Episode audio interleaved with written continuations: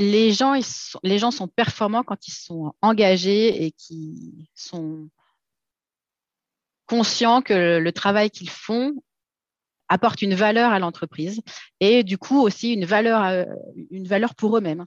Toutes les tâches qu'ils euh, font au quotidien euh, sont, sont là pour, pour des raisons bien fondées, que ça aide un, un projet commun on est tous mhm. dans la même barque et que chaque, euh, chaque pierre euh, apportée par euh, chaque personne, quel que soit son niveau, mhm. apporte un, un élément pour aller dans la direction mhm. qu'on, a, qu'on, a, qu'on a définie.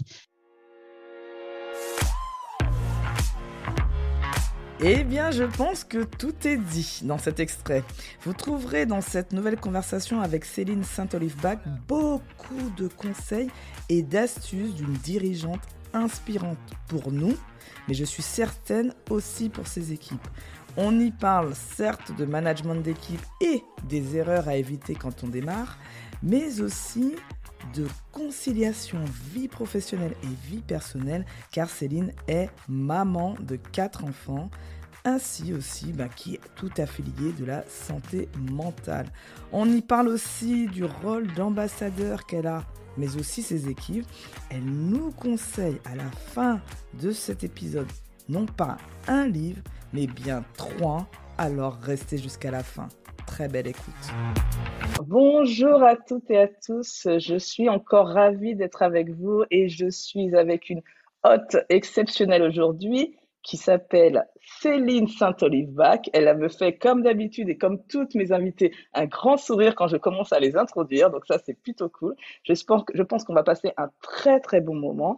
Alors, euh, Céline, elle est CEO de euh, l'entreprise qui s'appelle NoraCare. Elle va nous en parler. C'est une entreprise innovante de biomatériaux.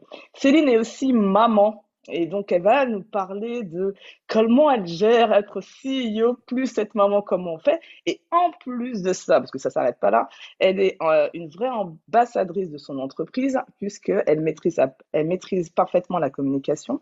Et elle va nous expliquer aussi en quoi ça consiste et pourquoi surtout elle le fait. Et enfin, elle a une expertise reconnue dans son domaine et elle va nous en parler. Céline, je t'ai introduite, mais quand même, j'aimerais que tu te présentes et que tu nous dises qui tu es. Bah, écoute, merci pour cette introduction euh, très flatteuse, Fabienne. Alors, juste pour la petite histoire avec Fabienne, on se connaît de longue date. Euh, on a partagé un bureau euh, quand nous étions toutes les deux lauréaliennes, jeunes manageuses en évaluation instrumentale pour le cheveu à Clichy. Euh, mais ça, ça remonte à bien trop longtemps pour qu'on donne les dates, n'est-ce pas Non, on ne la donne pas. On ne la donne pas, s'il te plaît. Euh, donc, à l'époque, ouais, donc j'ai démarré moi, ma carrière euh, chez L'Oréal. J'ai une formation ingénieur en biophysique. Donc, chez L'Oréal, j'évaluais les, les produits capillaires de, de, façon instrumentale. J'ai fait ça pendant quelques années à Clichy, à, côté de Paris. Et puis ensuite, j'ai monté le laboratoire, le même laboratoire à Shanghai et pendant 4-5 euh, ans. Et puis ensuite, on a, avec ma famille, on a déménagé du côté des Pays-Bas où mon mari euh, s'occupait de la propriété intellectuelle de Philips. J'ai eu une, euh, un ou deux ans en pause maman. J'avais trois petits, trois petits à l'époque. Et puis, j'ai à ce moment-là, j'ai aussi pris un, job de conseil scientifique et technique auprès d'une family office française qui investi très tôt dans les euh, startups euh, medtech et biotech. Souvent, on arrive euh, juste après les Family and Friends. Et, donc, j'avais un rôle de conseiller scientifique sur ces investissements à développer. et NoraCare fait partie en fait de ce pool d'entreprises qu'on finance depuis un certain nombre d'années. Et en 2015, j'ai eu euh, l'opportunité de rejoindre opérationnellement Noracare, donc de prendre la direction de la société et de quelque part de, la faire passer de l'étape euh, start-up, euh, preuve de concept, jolie technologie, à la phase PME qui commercialise, qui fabrique et qui vend ses produits dans le monde entier. Donc voilà, six ans, six ans que j'ai, presque sept que j'ai rejoint Noracare. et on est à l'époque, quand j'ai rejoint Noracare, nous étions une petite dizaine. Euh, avec un tout petit chiffre d'affaires, peu de produits sur le marché. Et on est aujourd'hui une trentaine avec un, chiffre d'affaires bien plus conséquent et plus, de produits. On commercialise dans une trentaine de pays. Voilà, l'histoire euh, de Noracar s'écrit, euh, s'écrit bien. un travail passionnant, exigeant, qui demande beaucoup, mais qui aussi rend beaucoup. Ah ouais, donc tu vas nous dire tout ça parce que t'inquiète pas que je vais poser des questions pour savoir justement euh, les moments aussi euh, un peu pilier, charnière, tu vois, les, les qu'est-ce qui, qu'est-ce qui a fait des fois des, des décisions et qu'est-ce qui a fait que, que tu en là. Alors, moi, j'aime beaucoup dire dans ce podcast qu'il est important, en fait, de tous les jours apprendre et d'être curieux. Pour moi, c'est euh, une condition euh, sine qua non de le fait d'être heureux. En fait, on est heureux parce que, justement, on apprend tous les jours sur soi ou une nouvelle donnée. Donc, en fait, est-ce que tu peux nous expliquer à nous qui ne connaissons rien mettons, alors moi je, je, je, connais un petit peu, mais on va dire, tu fais comme si je ne connais rien. Euh, quel est le produit de ton entreprise et quels sont les types de challenges auxquels vous êtes confrontés? Alors, nous, on conçoit et commercialise des produits qui vont régénérer l'os quand notamment le patient a besoin d'une chirurgie orthopédique. Par exemple, dans le cas où euh, le patient a une fracture complexe de l'os, normalement, l'os, quand on a une fracture, se régénère seul. Mais euh, si la fracture est complexe, euh, le patient peut avoir besoin d'un petit coup de pouce, donc de passer par la case chirurgie. Ou par exemple, dans, dans le cas d'une tumeur osseuse, où le, là, le chirurgien va retirer l'os infecté, l'os malade, ça va laisser un vide. La nature n'aimant pas le vide, il faut absolument combler. Et on utilise en fait des produits comme ceux qu'on fabrique chez Noria, qu'on appelle des substituts osseux. Et euh, nous, nos produits ont vraiment la particularité d'être euh, fabriqués en laboratoire, donc 100% synthétiques, donc 100% sûrs et reproductibles, et surtout qui vont euh, petit à petit être assimilés naturellement par l'organisme.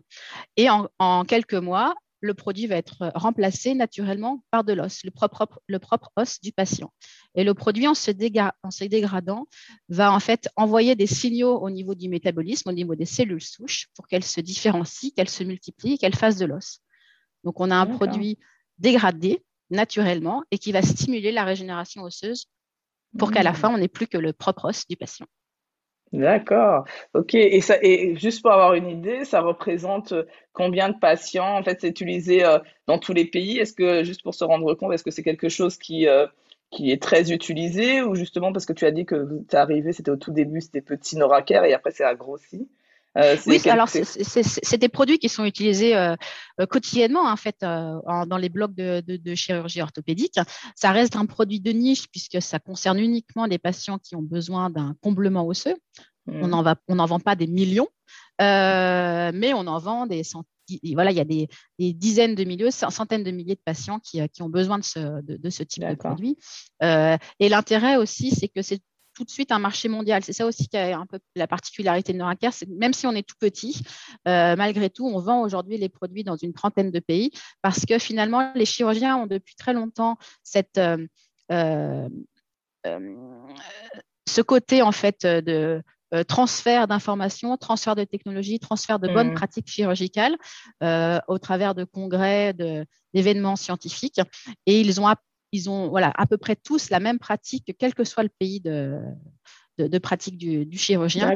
Et donc, les techniques chirurgicales sont relativement standardisées, ce qui fait que euh, une fois que le produit est accepté et compris euh, par des chirurgiens, ils en parlent entre eux et ils sont assez rapidement aussi acceptés dans les autres. D'accord. Ouais, d'accord. Donc ça se fait, ouais, c'est intéressant.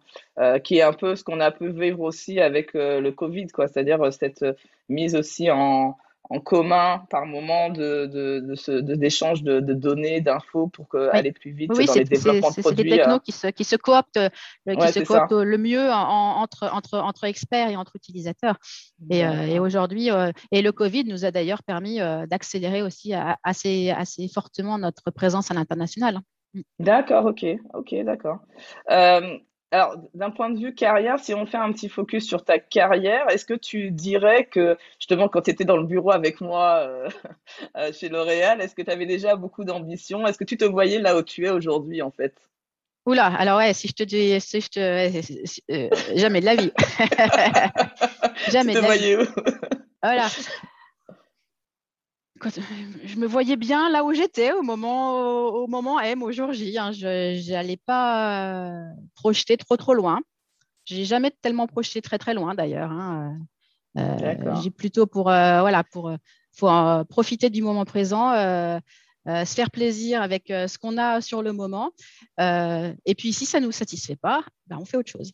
Et puis voilà, on, prend, on va dire, on prend ses responsabilités et, puis on bouge, on change. Et c'est ce qu'on a fait quand je suis partie pour, pour la Chine, pour L'Oréal. je me rappelle à l'époque, j'avais j'avais mis Madame en, en jeu hein, parce que voilà, c'était soit je pars avec L'Oréal, soit je pars sans L'Oréal. Donc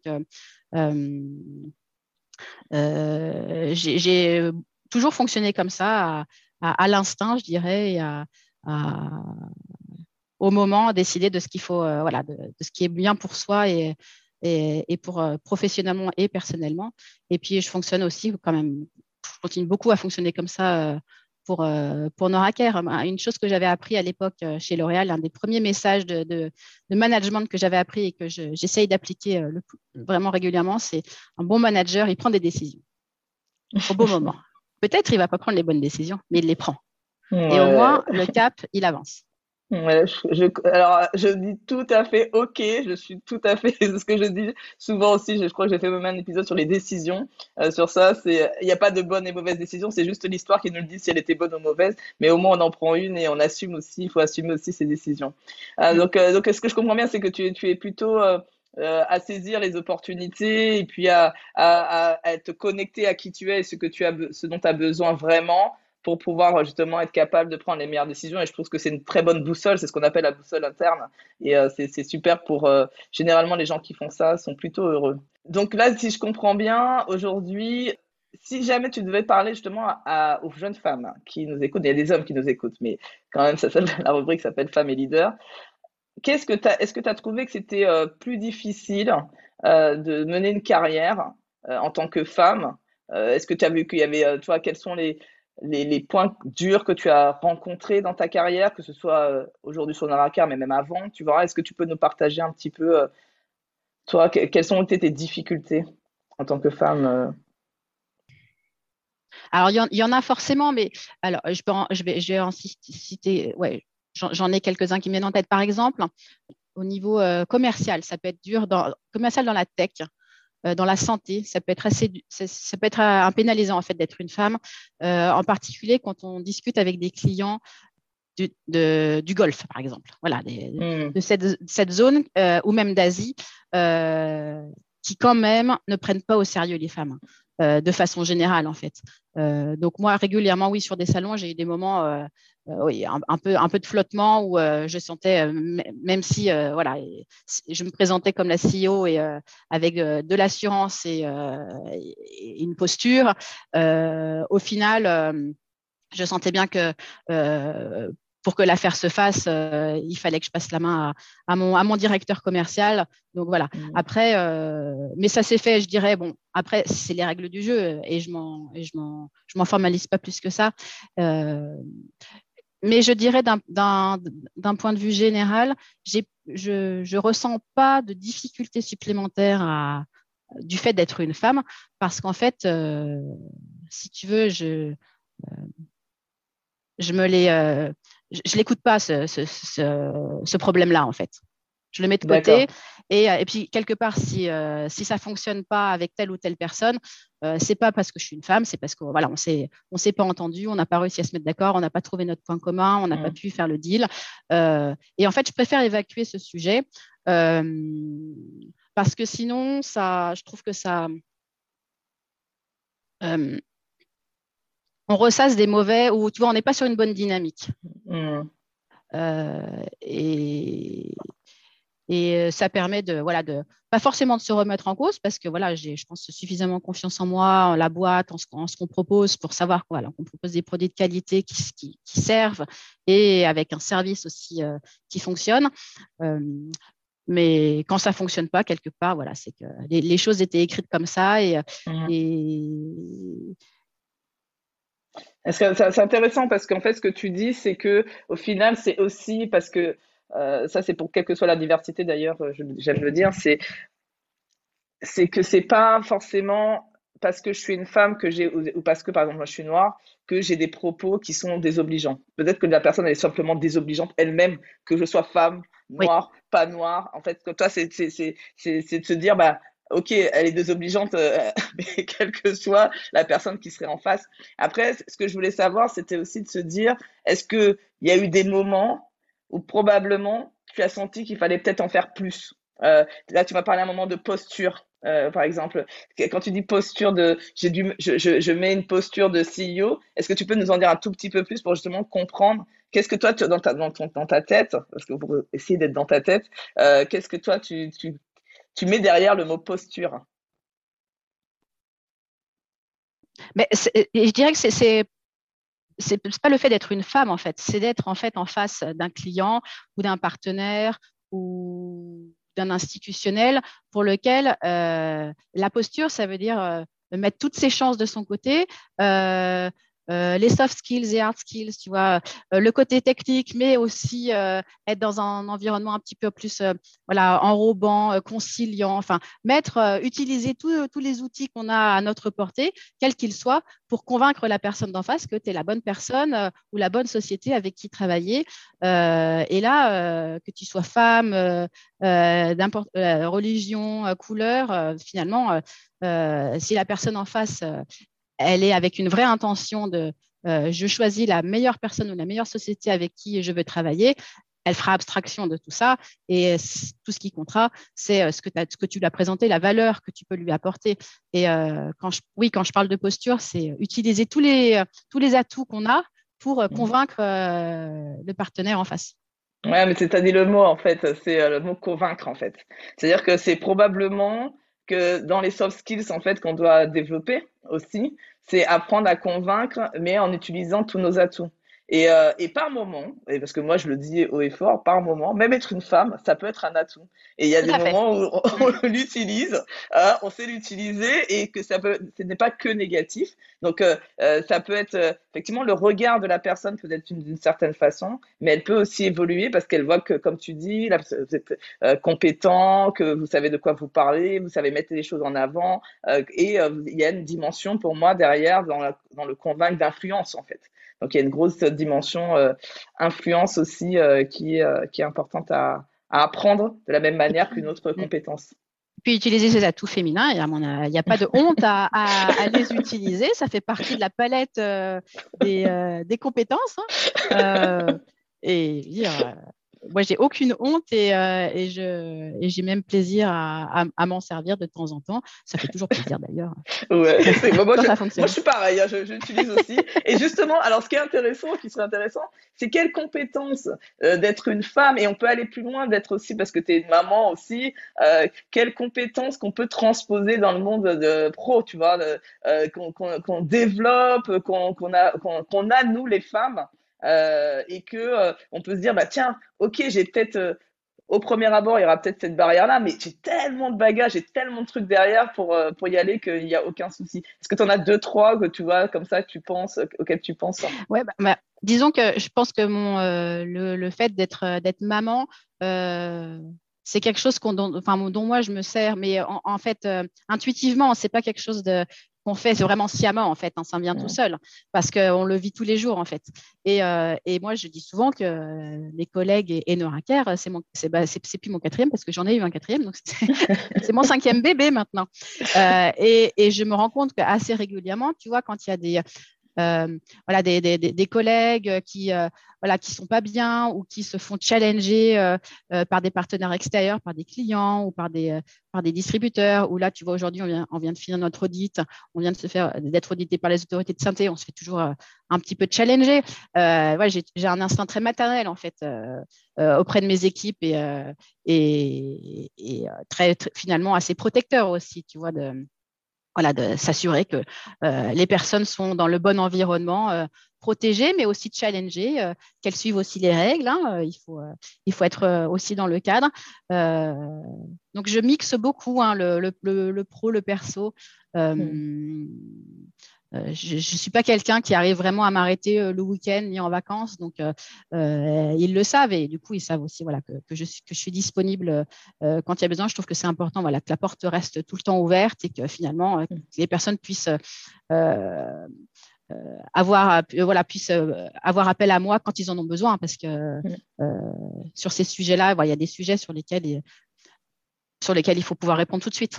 Ouais, tout à fait, ouais, tout à fait. Et justement, parce que là, c'est intéressant parce que tu dis, euh, ben, euh, j'ai pas trop de limites euh, entre euh, le pro et le perso. Alors, ça m'intéresse parce que la partie conciliation vie pro et perso, ça fait partie des sujets qui prennent la tête de beaucoup de femmes. Et encore plus aujourd'hui avec le Covid, où des fois, là, voilà, il y a eu un moment où on a dû même, celles qui, ne, qui voulaient garder une frontière, ben, elles ont dû s'adapter et, Comment toi tu vis justement cette, cet aspect de, de conciliation? Comment c'est quoi ta vision toi sur la conciliation vie pro, vie perso, cette- ce fameux équilibre en fait?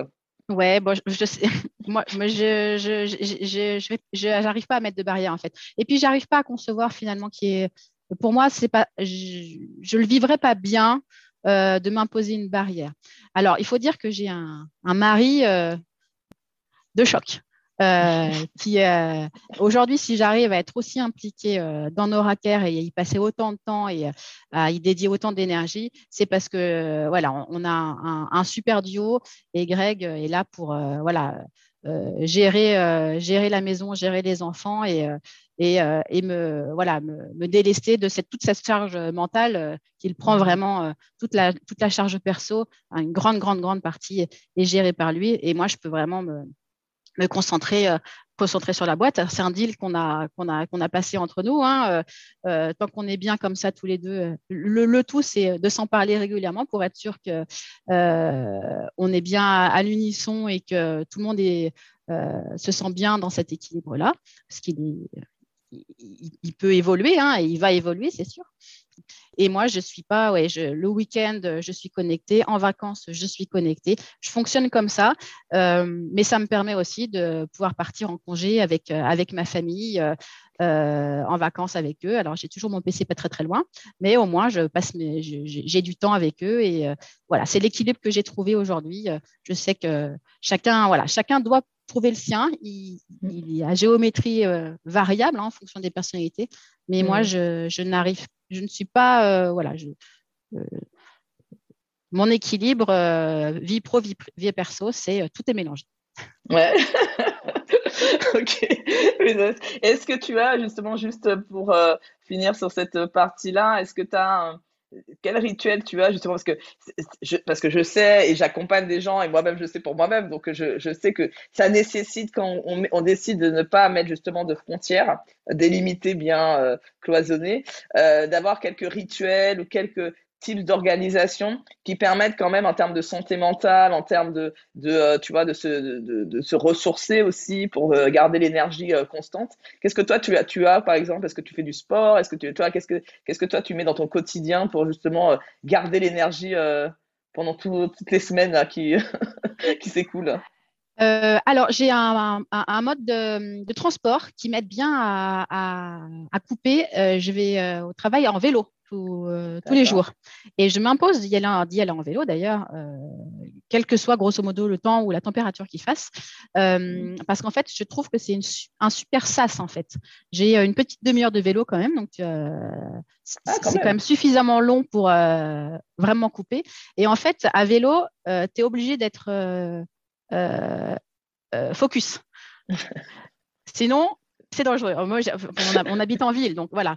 Euh, donc, ce sas de 30 minutes le matin, 30 minutes le soir à vélo me permet vraiment de d'évacuer mmh. vraiment beaucoup, beaucoup de choses, d'être concentré sur la route, de plus penser au travail euh, ou, ou d'y penser, ou de penser à un moment où, où tout, tout, tout, tout, se mélange. Hein, c'est il y a euh, du pro, du perso qui, qui arrive à ce moment-là, mais c'est un, un, bon un bon ça. C'est quand j'arrive quand j'arrive à la maison ou quand j'arrive au, au, travail, bah, le, voilà, j'ai un petit un petit un, un petit moment physique qui fait que c'est un bon sas de décompression entre deux mondes.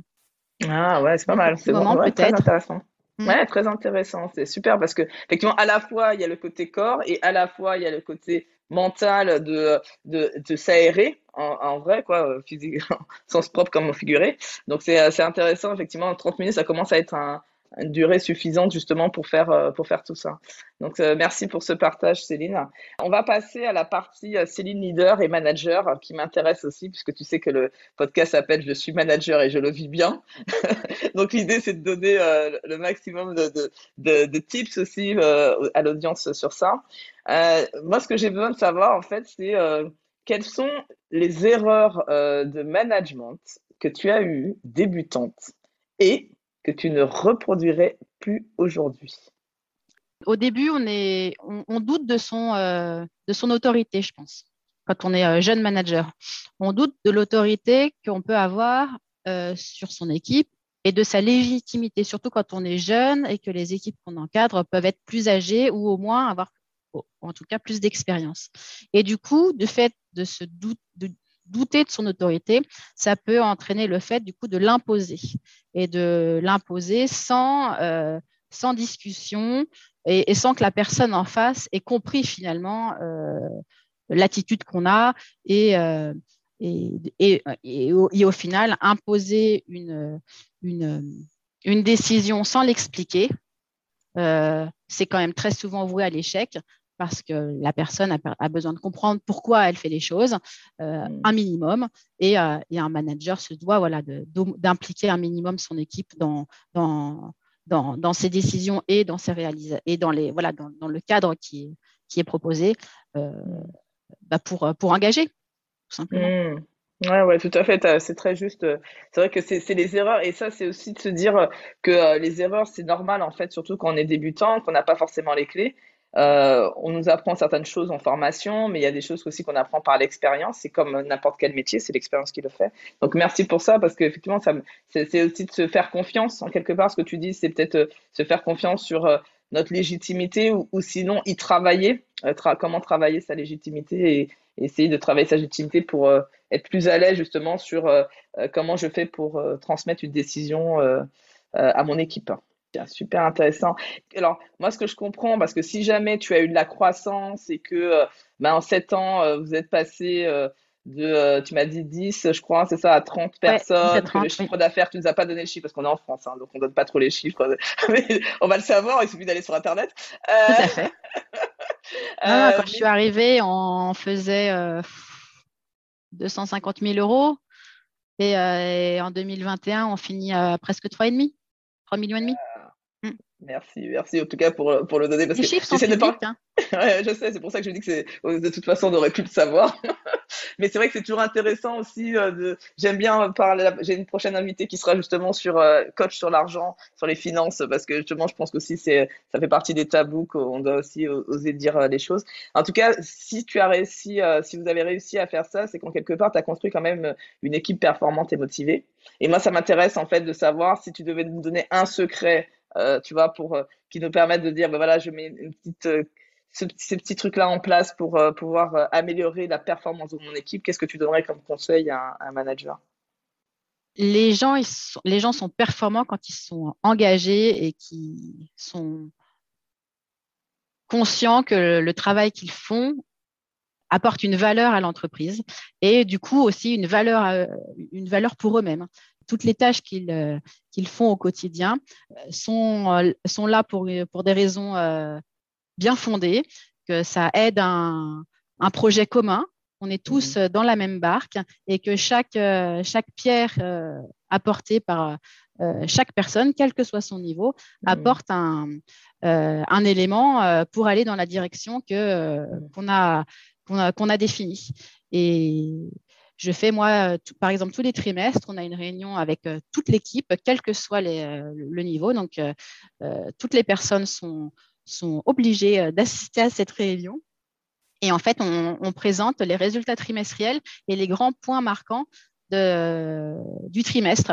Donc, que ce soit des chiffres, euh, ou euh, les grands points marquants, euh, les, projets de développement qui ont, qui ont, avancé ou le nombre de produits qui ont été fabriqués, pour que chacun voit que voilà, chacun a apporté sa pierre à l'édifice, mmh. qu'on ait fabriqué des produits en salle de prod ou qu'on ait vendu des millions aux clients brésiliens. Voilà, chacun a, a vraiment sa pierre et, et il n'y a pas de petits de petits, de petits apports.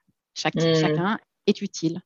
Mmh, c'est euh, c'est donner du sens à ce qu'on fait et c'est euh, je donnais les j'avais fait un post comme ça sur euh, le tailleur de pierre qui est une métaphore très connue en management euh, euh, avec trois tailleurs de pierre où le premier on lui demande un peu Mathieu qu'est-ce que tu fais? Bah je casse de la pierre le deuxième on lui dit eh ben je construis je construis un, un édifice et l'autre il dit bah je construis une cathédrale et en fait c'est la façon aussi du sens qu'on donne à ce qu'on fait. Pourtant c'est la même tâche et pourtant ça peut avoir beaucoup de sens. Donc c'est de ramener effectivement du sens au quotidien. Merci pour ça Céline. Tu nous as parlé un moment de un des, conseils qu'un manager t'avait donné au départ, c'était la décision.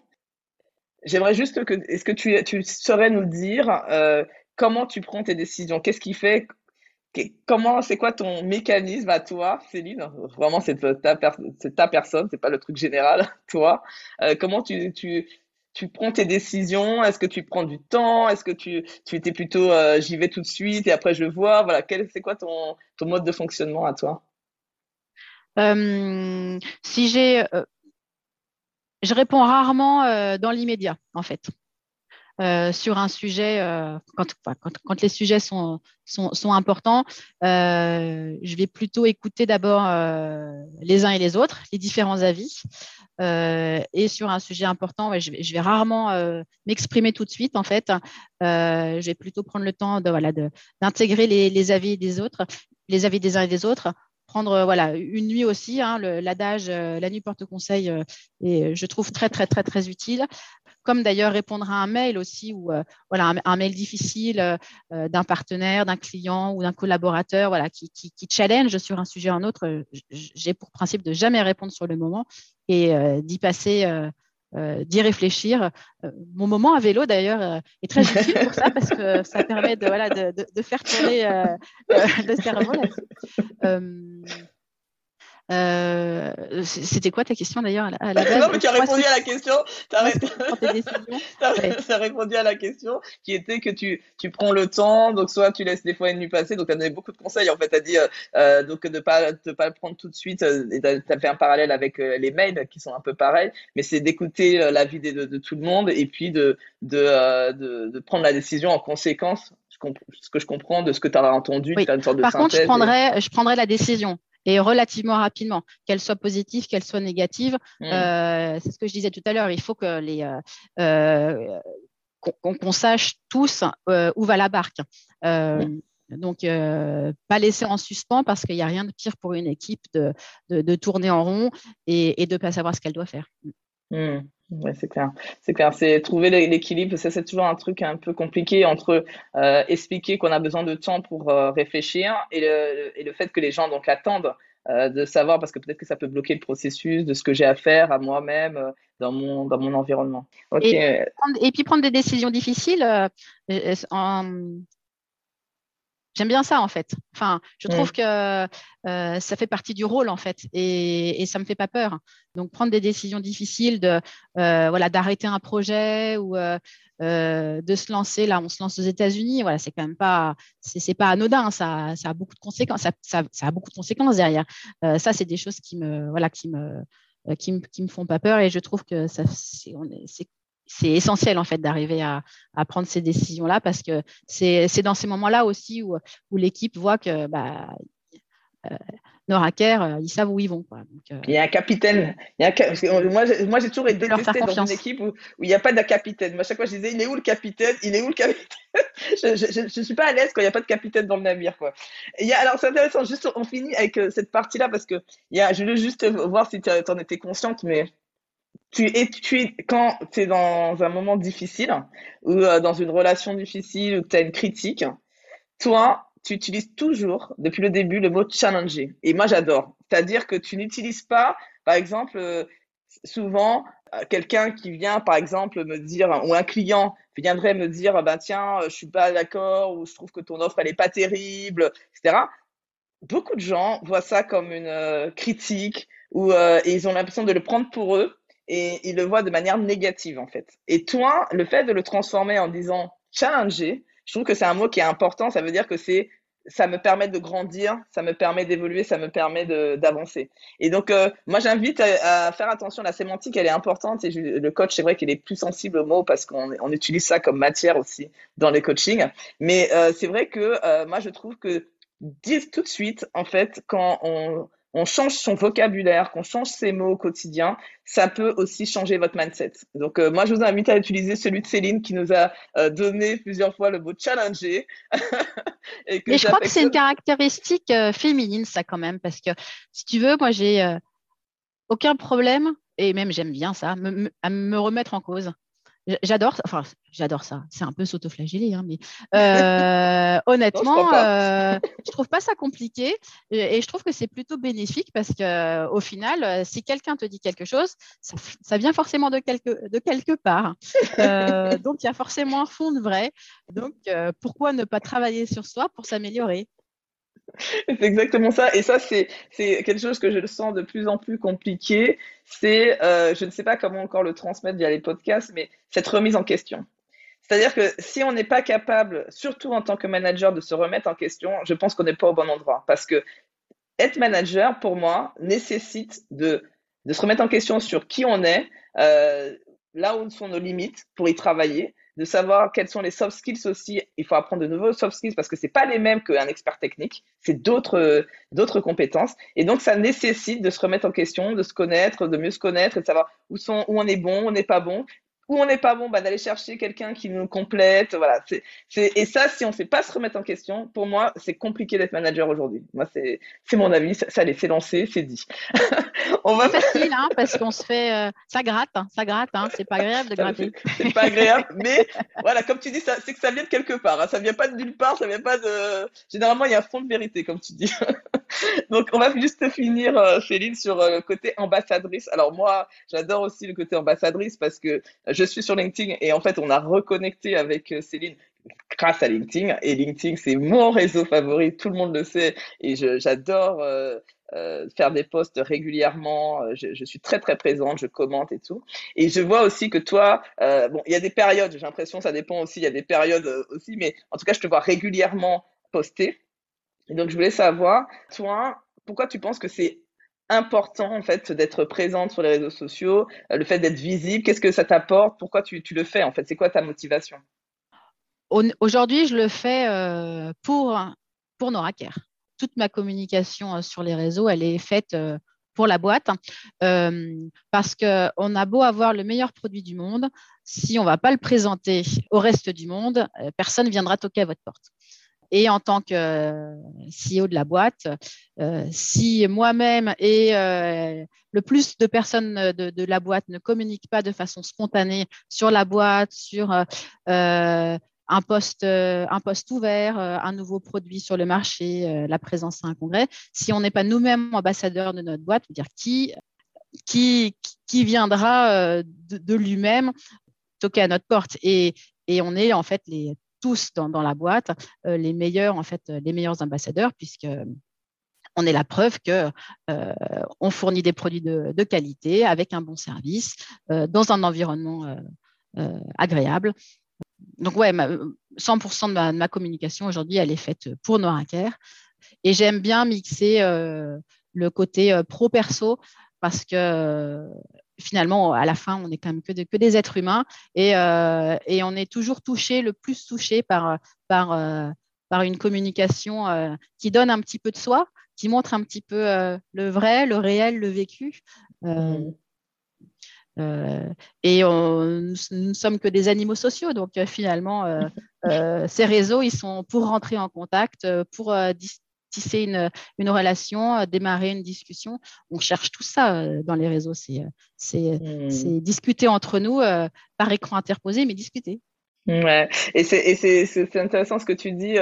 tu vois, moi, j'ai apprécié que tu postes la naissance de ton quatrième enfant un, parce que euh, voilà, je trouve que c'est aussi une façon euh, euh, de dire que oui, ça fait partie aussi de, de, de ma vie d'entrepreneur, de, de, de, de, CEO, de parler de, de ma vie. voilà, j'ai un nouvel enfant qui arrive. Et puis j'étais contente de l'apprendre, quoi. Tu vois, je veux dire, voilà, c'est quelqu'un que je suis, que je connais, et de me dire, ah, bah ouais, elle a un super avènement dans sa vie. voilà, et ça fait plaisir en fait de voir des, des, des, belles, des, des, des, belles annonces comme ça aussi, et que c'est pas le fait, bah, je suis CEO, donc je ne dois parler que de CEO. On peut parler, comme tu dis, de soins et je trouve que ça apporte beaucoup plus d'authenticité et beaucoup plus de liens en fait euh, vis-à-vis de, des gens quand les gens se livrent un petit peu plus euh, sur, euh, sur leur vie perso parce que LinkedIn, c'est vrai qu'aujourd'hui, est en train de, de, de, changer et on est en train de, il y a, y, a, y a les pour et les contre. Ah, il faut parler que du pro, il y en a qui que le perso et je pense que c'est pas aussi euh, c'est pas aussi figé, c'est pas aussi facile que ça. Sinon, euh, voilà,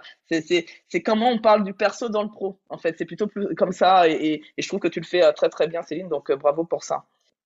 On va s'arrêter là pour aujourd'hui. Alors, les dernières questions, bien évidemment, du podcast, qui sont déjà où peut-on te suivre? Alors, on a donné un petit peu la, on a déjà un peu divulgué le premier truc, mais voilà, si on veut quelqu'un veut te contacter ou te suivre, où doit-il le faire? Oh bah, LinkedIn, c'est le plus simple. Hein. On m'envoie un message sur LinkedIn, je réponds. Je suis ah ouais, assez. C'est encore un réseau où on est, qui est assez peu saturé. Donc, euh, j'aime bien répondre. Il ne faut pas m'envoyer euh, une demande de, de, commercialisation de vos produits. Hein, mais, mais, euh, mais j'aime bien, ouais, j'aime bien contact, connecter sur, sur, sur, ce réseau. Donc, il y a mes coordonnées sur, sur LinkedIn, il n'y a pas de souci.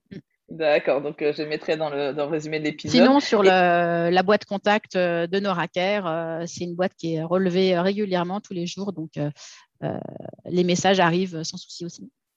Ok, super, bah, merci pour ça. Et un livre à nous conseiller. Alors j'aime bien que mes invités nous conseillent un livre de développement. Ah oui, alors attends, j'avais pris, alors attends, j'en avais pris trois.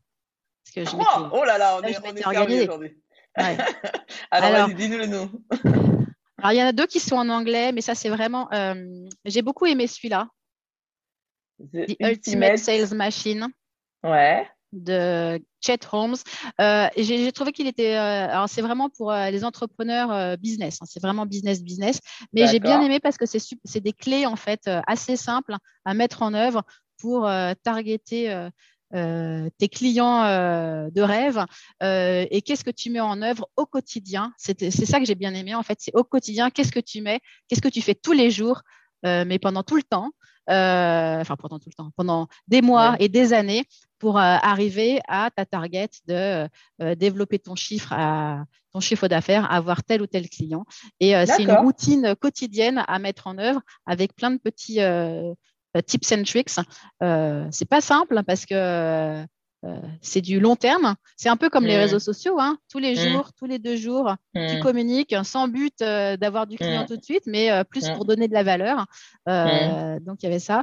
et puis, allez, si on, passe sur celui-là, là, si on faisait confiance aux entrepreneurs, ah, Xavier Fontanet, ancien PDG de ouais, Essilor.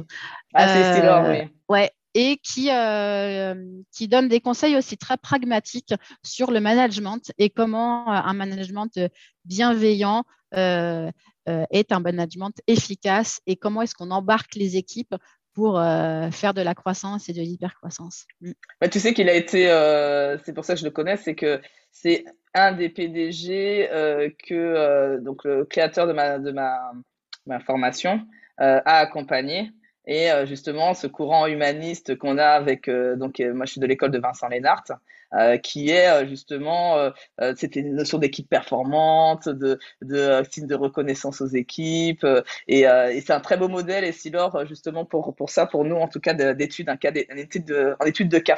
Donc voilà. Oui. Comment on embarque les équipes pour, euh, pour, faire une super boîte, ouais, tout à fait. Et l'équipe, elle est au cœur du réacteur là.